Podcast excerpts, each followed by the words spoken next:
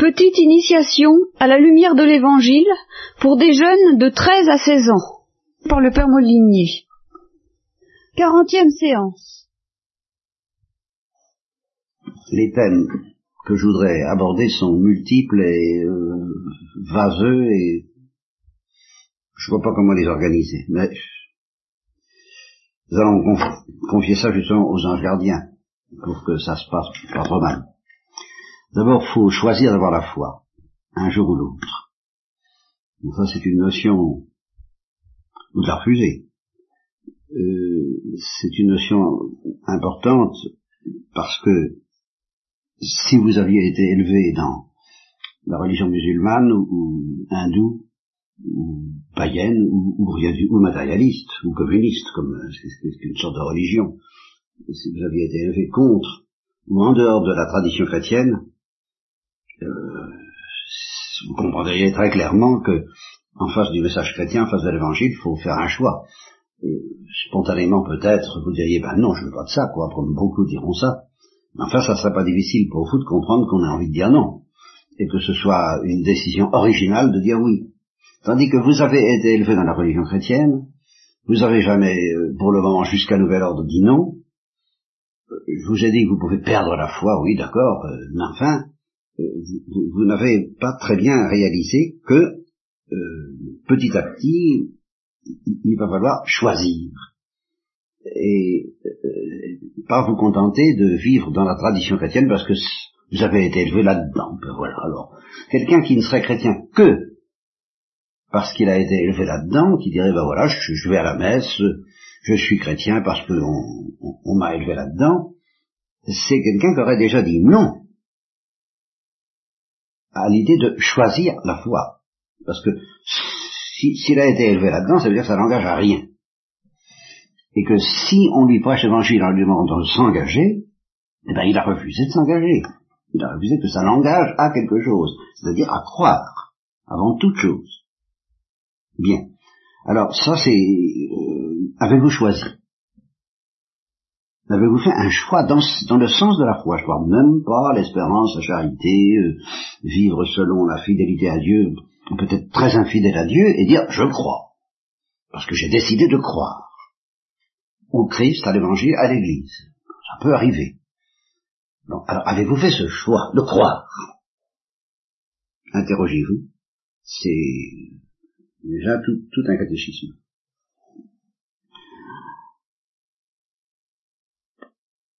Au sujet de la foi, pendant qu'on y est, euh, vous ferai un, aveu, c'est que vous, vivez dans un monde où c'est pas facile de croire parce que beaucoup sont tranquillement convaincus que la foi ne signifie rien du tout, que la foi chrétienne en particulier ne signifie rien du tout, que tout ça est dépassé, que c'est d'un autre âge, que, c'est fini, nous avons changé tout ça, ou qui remplace la, la foi chrétienne par les New Age, ou par euh, toutes sortes de, de sectes, toutes croyances plus ou moins vaseuses, plus ou moins vagues, plus ou moins exigeantes, plus ou moins séduisantes, etc., etc., etc. Vous vivez dans un monde où tous les gens sont comme ça, sans parler de ceux qui s'en moquent complètement. Alors, dire là-dedans, je crois, c'est, c'est pas banal, c'est pas facile. Et vous pourriez penser que moi, je fais mon choix. Ben oui, c'est vrai, je fais mon choix. Mais, je m'aperçois que il faut le faire toujours de nouveau, que c'est toujours d'une certaine manière plus difficile, malgré certaines apparences. Pourquoi plus difficile? Alors voilà, ça que je ne sais pas si je vais savoir vous expliquer.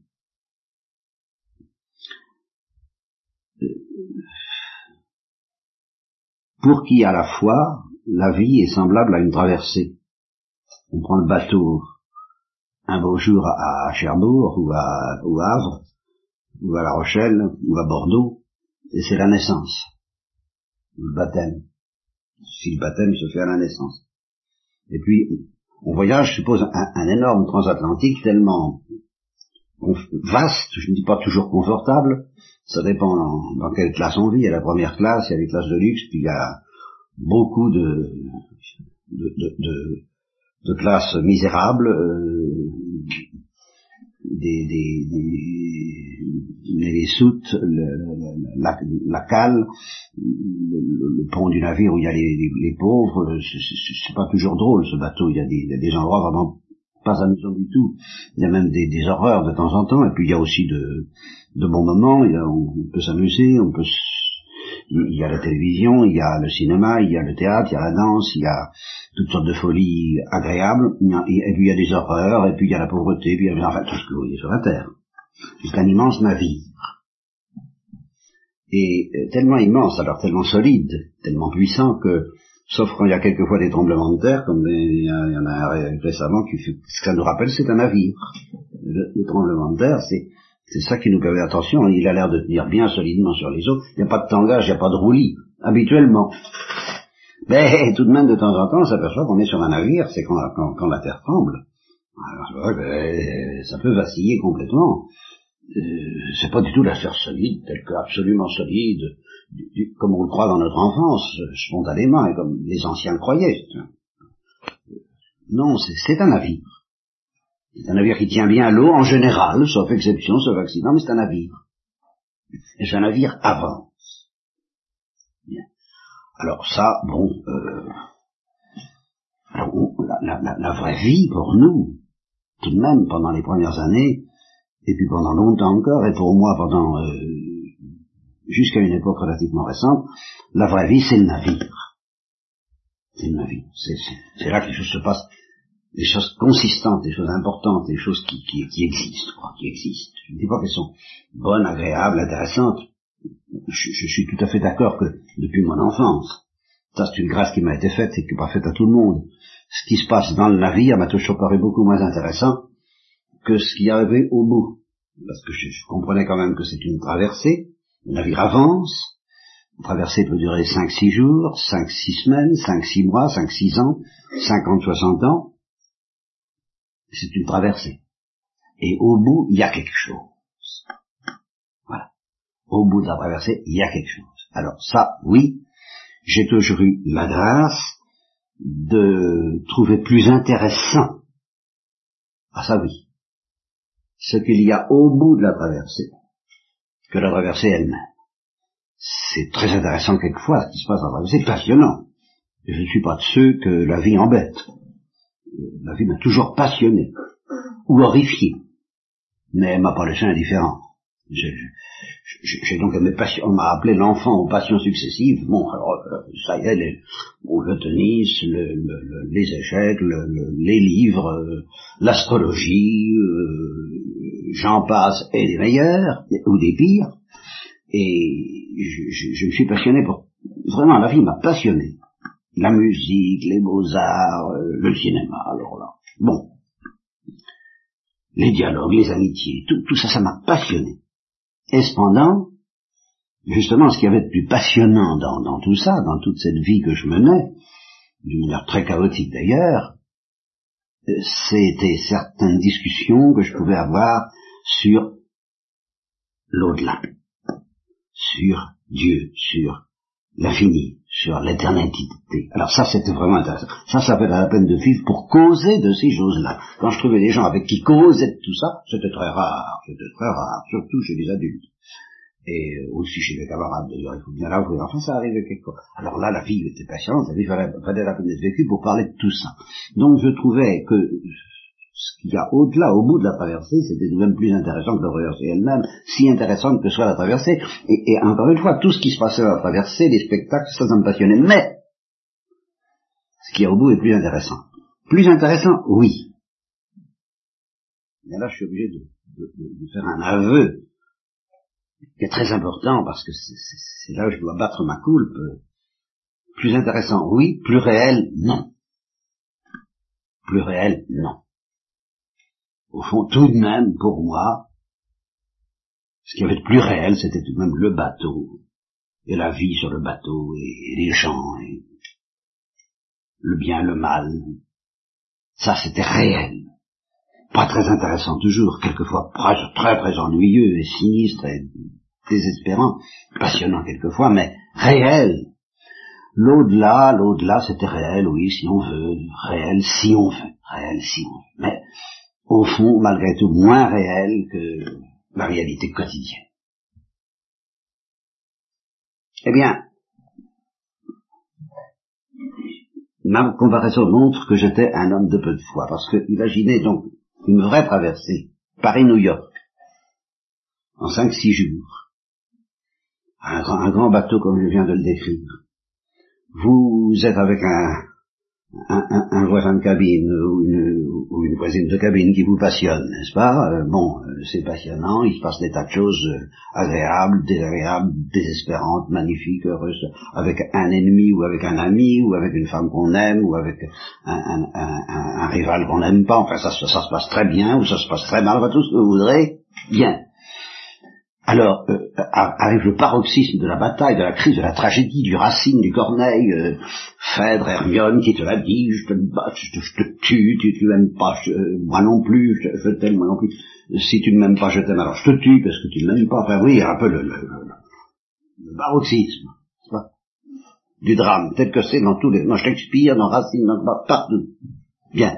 Et puis il y a au moment le pire, au moment où Hermione va tuer reste tout ce que vous voudrez, euh, il y a un petit rigolo qui, qui, qui arrive, qui ouvre la porte, et puis il dit, non, attention, dans 24 heures, on est à New York. Tout ça devient beaucoup moins réel. Tout ce drame, toute cette... C'est très bien, on s'occupe sur le navire en attendant, en attendant le débarquement. Mais qu'est-ce qui est réel? Ben, C'est que demain, on sera à New York. En attendant, on, s'amuse ou, on se fait mal. Mais c'est pas sérieux. Mais vous, êtes bien d'accord avec moi, si, vous faisiez une traversée, qui se passe des choses, bon, la traversée, agréable ou désagréable, et puis que on sait très bien qu'une fois arrivé à New York, on va se séparer, on va connaître d'autres gens, autrement importants, autrement redoutables ou autrement séduisants que ceux qu'on connaît sur le navire, bon ben attends, non, on, est prêt, le, poignard élevé pour, tuer le bonhomme. Dans, dans 24 heures, on arrive à New York. Or, sommes-nous bêtes?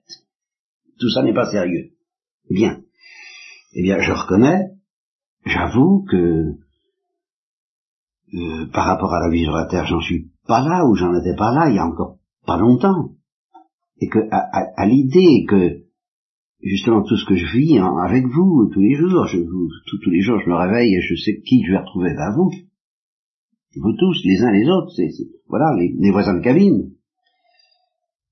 Mais euh, de plus en plus, je sais que pour moi au moins, dans 24 heures, je serai à New York, c'est-à-dire dans, dans l'éternité. Et qu'il faut que je croie, alors là, que des gens comme Thérèse de l'Enfant Jésus, euh, le curé d'Ars, euh, Bernadette, la Sainte Vierge, Jésus-Christ, et, les anges m'attendent, et Dieu, et la Trinité. Et, que c'est beaucoup plus sérieux et beaucoup plus réel que, les ombres que vous constituez pour moi malgré tout, si, je compare à ça. Ben, j'avoue que j'ai du mal à le croire. Et, j'ai un vertige qui me prend. Et de plus en plus, au fur et à mesure que la vie passe et que l'éternité s'approche, le débarquement s'approche pour moi, pour vous, vous pouvez vous dire, oh ben il y a encore, il y a encore cinq ou six jours de traversée, au moins, ou cinquante ans. Vous pouvez penser cinquante ans, vous, vous pouvez penser cinquante ans, moi je pense, cinquante ans, bon alors absolument pas, eh ben ça change. Et alors je m'aperçois justement que plus on est obligé de miser sa vie, parce que voilà, je, je peux plus miser ma vie sur, bon, il y a la traversée, euh, c'est sérieux, c'est réel, mais au bout, il y a quelque chose de plus intéressant encore, plus intéressant mais moins réel. Alors là, ça va. Il y a le réel, et puis il y a le couronnement du réel, qui est l'au-delà, la vie éternelle. Alors ça couronne une existence bien remplie, espérons, qui sera couronnée par une, existence éternelle là-bas, oui, qui est encore plus belle et plus intéressante, mais qui est beaucoup plus vague est beaucoup moins réelle et beaucoup moins concrète que la vie quotidienne. Quand on est obligé de miser toute sa vie quotidienne sur quelque chose qui n'est plus la vie quotidienne, qui est strictement et rigoureusement l'au-delà invisible de la foi, alors à ce moment-là, plus, et c'est justement ce qui me frappe chez Thérèse de l'Enfant Jésus par exemple, c'est que plus on mise toute sa vie sur la foi, plus on dit ce qui compte, c'est New York, le débarquement, l'éternité, la Sainte Vierge, le Christ, les saints, les vrais amis, les vrais ennemis, les démons. Plus on essaie de dire ça et de miser toute sa vie là-dessus, comme sur une loterie, plus c'est obscur, plus c'est difficile, plus c'est douloureux, plus c'est profond, plus c'est certain aussi, en un sens. En un sens, je, multiplie des actes de foi, comme disait le Jésus, en ce moment même. Mais c'est de plus en plus obscur. Voilà. Alors, qu'est-ce que ça a à voir avec les anges gardiens? Ce que je vous dis là, qui est, qui est très... Alors on va le voir, hein, une seconde. Donc cet article, c'est un, un, garçon, qui est un, journaliste. Un journaliste qui ne croyait absolument pas ni à Dieu, ni à diable, ni, par conséquent aux anges, et puis qui s'est mis à y croire parce que ils se sont fait connaître à, lui de manière très, très concrète, très impressionnante. Alors ça, vous direz ça, très bien. Et il dit ceci. Si un prêtre m'avait affirmé les anges existent, je ne l'aurais jamais cru. Bien que, dit ce même journaliste, le prêtre qui croit aux anges est une espèce en voie de disparition. Il y, en a de moins en moins. Ça, c'est pas pour vous aider, c'est vrai. Comme vous avez le savoir, je, fais partie de ceux, qui, croient aux anges. Et, comment Vous allez voir. Mais euh, il n'y en a pas beaucoup. C'est un fait très douloureux, mais c'est comme ça. Donc vous avez des excuses. Mais il dit ceci, le même journaliste. Donc j'y aurais pas cru si un prêtre me l'avait dit. D'ailleurs, les prêtres qui le disent, il y en a plus. Bon, pratiquement. Mais à travers les expériences aux frontières de la mort, eh bien, euh,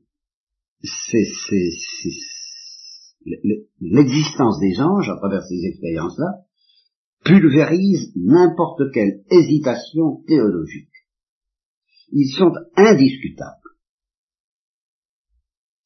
Parce que, alors il dit, n'est-ce pas, quand il s'agit, dans ces expériences après la mort, quand il s'agit de la lumière qu'il y a au bout, alors là, la, description qu'ils en font, les, les gens qui ont fait ça, ce voyage, varie, selon les croyances qui sont les leurs. Ils n'ont pas tout à fait la même perception de cette lumière ultime qu'il y a au bout du voyage. Ça, alors là, il, y a, là, il y a des divergences selon les croyances qu'ils ont eues dans leur vie euh, quotidienne. Mais par contre, quand il s'agit du compagnon qui se présente aussitôt que la mort se présente, nous n'avons trouvé aucune divergence sur cette présence qui accompagne parfois le sujet dans le tunnel. Là, c'est tout le monde dit pareil. Il y a quelqu'un qui accompagne le sujet dans le tunnel. Ça, c'est tout le monde dit pareil, quelle que soit sa religion. Là, il n'y a aucun doute là-dessus. Alors il ajoute, ce que je ne comprends pas, c'est que certains prêtres soient aussi discrets sur ces richesses. Et, bien gentil parce qu'ils les nient, bien souvent. Car souvent des richesses. Dans les librairies catholiques, il m'est arrivé de demander, avez-vous, qu'est-ce que vous avez sur les anges? Et alors, pour toute réponse, un sourire gêné du style gentil garçon, gentil. Bon. Alors que dans les librairies ésotériques, c'est-à-dire celles des librairies des sectes, des trucs, le New Age et tout ça, tout de suite on vous dit, oh les anges, oui, très bien, bien sûr, juste derrière vous, sur le rayon à gauche. Là, on y croit. Chez les catholiques, on n'y croit plus. Pourquoi? Bien. Alors vous lirez ce texte parce que c'est quand même important, et c'est vrai que par un bout, c'est plus facile. C'est plus difficile de croire aux anges que de croire à Dieu, Jésus-Christ, la rédemption, tout, tout le bazar, par un bout. Et par un autre bout, c'est de même beaucoup plus facile. Pourquoi c'est difficile de croire aux anges, plus que de croire à Dieu, au Christ, à, enfin à, tous, à la théologie, tout ça. Pourquoi? Pour une raison toute simple, hein parce que c'est plus bête, parce qu'on est plus seul. On est beaucoup plus seul parce qu'il y a presque, y compris des prêtres, ils ne croient pas. On n'y croit pas. Qu'est-ce que c'est que cette bêtise? Alors on a l'air d'un imbécile. Ça fait toujours plus difficile. À cause de ça, c'est plus difficile, parce que c'est plus bête. En gros, c'est ça. Et parce que la plupart des gens vont se moquer de vous si vous y croyez. Alors là, évidemment, c'est une difficulté. Mais à part ça, c'est beaucoup plus facile. Et là, je vais revenir à mon témoignage. Parce que je m'aperçois, moi, en lisant ça, que j'ai toujours cru à mon ange gardien et aux anges, avec une facilité totale et que cette facilité n'est pas du tout entamée le moins du monde par la difficulté que je viens d'évoquer. Je dis, ça devient plus en plus difficile pour moi de croire à ce, ce monde mystérieux qui m'attend. Ça m'est plus facile en un sens, et je vais essayer de vous expliquer pourquoi, de croire à mon ange gardien qu'à Thérèse de l'Enfant Jésus. Oui. D'abord parce que c'est comme ça, et je ne sais pas, je pourrais dire, je ne sais pas très bien pourquoi. C'est vrai que depuis mon enfance, quand on m'a parlé de l'ange gardien, je l'ai cru tout de suite, j'avais cinq ans, je m'arrêtais dans la rue et je disais, Qu'est-ce qui fait en ce moment mon ange gardien? Bon, euh, au fond, j'ai jamais changé là-dessus. Et je m'aperçois que j'y ai toujours cru tout le temps, peut-être même pendant mes années d'incroyance, alors ça j'en sais rien, mais j'y ai tellement cru que j'ai même pas besoin d'y penser. Et c'est pour ça que les anges ne se rappellent pas à mon bon souvenir, d'une manière claire. Quand je réfléchis à certains épisodes de ma vie, je, me dis, ah, tiens, bien sûr, ça, ça devait être mon ange gardien. Mais j'ai pas de preuves. Et je, comprends pourquoi. C'est que j'y crois tellement qu'ils n'ont pas besoin de se montrer. Tandis que là, on a affaire à quelqu'un qui n'y croit pas. Et alors là, il se montre, l'ange. Alors, alors là, il insiste. Il lui donne des tas de signes qui, qui racontent, qui s'accumulent, qui le plongent, qui, qui, l'anéantissent et qui l'obligent à, à, se convertir et finalement à se couper ses mains. Alors bon. Euh, euh, euh, mais tout simplement parce qu'il n'y croit pas. Tandis que moi qui y crois totalement, alors sans aucune difficulté, alors bon, bah, j'y pense même pas c'est tellement évident. Entendons-nous évident, évident. C'est évident que c'est possible, c'est évident que c'est normal, c'est évident que c'est raisonnable, et que j'ai aucune difficulté à y croire, c'est un fait. Alors pourquoi est-ce que j'ai tant de facilité et que j'ai tant de mal par contre je trouve très obscur de penser même à Thérèse de l'Enfant Jésus, parce que Thérèse de l'Enfant Jésus, c'est quand même l'au-delà. C'est ce qui m'attend après la mort. Et ça, c'est très difficile à imaginer. C'est toute la doctrine chrétienne, c'est tout le Christ, c'est la Trinité, c'est, c'est très obscur. Tandis que l'ange gardien, c'est pas l'au-delà. C'est maintenant, c'est en ce moment même. Il est là, ben oui, il est là. Il fait partie du navire. Alors c'est tout de même plus facile de croire à quelqu'un qui fait partie du navire, même si on ne le voit pas, mais quelquefois on le sent, ou qu'on peut lui parler, ou qu'on peut lui demander des choses. C'est plus facile. Parce que ça, ça oblige pas à décoller, à, à, quitter le navire. Dans le navire, il y a des anges gardiens, mais oui. Ben, essayez d'y croire un petit peu, parce que ça, je vous promets par un mot, c'est beaucoup plus facile, à condition d'accepter le ridicule. Évidemment. Ça, je me rends compte que ça, c'est une difficulté. Alors, cachez-le, si vous voulez. Si vous avez besoin de cachez-le. Cachez-le, mais croyez-y. Et avec ce, avec ce mystère, alors alors là, ça devient beaucoup plus difficile à croire, ce que je veux vous dire, mais en un sens, J'y crois tout à fait. Et en un sens, ça me met en pleine obscurité. C'est que les anges gardiens ne font pas toujours du bien. Là, c'est très mystérieux. Il y, a des, faits que je suis obligé, moi, de mettre sur le compte des anges. Un exemple, deux, exemples, dont l'un, je, le sais très très sérieusement comme historique, un autre, on me l'a raconté, mais j'y crois tout à fait, et, qui sont vraiment des interrogations angéliques, mais redoutables. un entrepreneur un gros entrepreneur de, de, que j'ai connu personnellement, dynamique, riche, tout ce qu'on voudrait, euh, pratiquant la chasse, euh, au cours d'une chasse, il est piqué par une abeille, il meurt trois minutes après. Trois minutes il est mort. Exactement. Là, je sens les anges. Euh, pour son bien, pour son mal, je ne tranche pas. Mais, ah oui, c'est pas normal. Pleine santé, une abeille, trois minutes. Bon. Un camionneur, à son camion, la ville est ouverte. Vous savez ce qui se passe quand, on, quand, des, camions ou des voitures en général, n'importe quelle voiture, roulent sur du gravier, ça fait quelquefois sauter les cailloux. Hein, ça, évidemment. Bon, alors une voiture passe à côté de lui, fait sauter les cailloux, fait sauter un caillou, un caillou saute, lui tranche la carotide. Il meurt dans les minutes qui suivent. Juste la carotide. C'est quand même bien visé.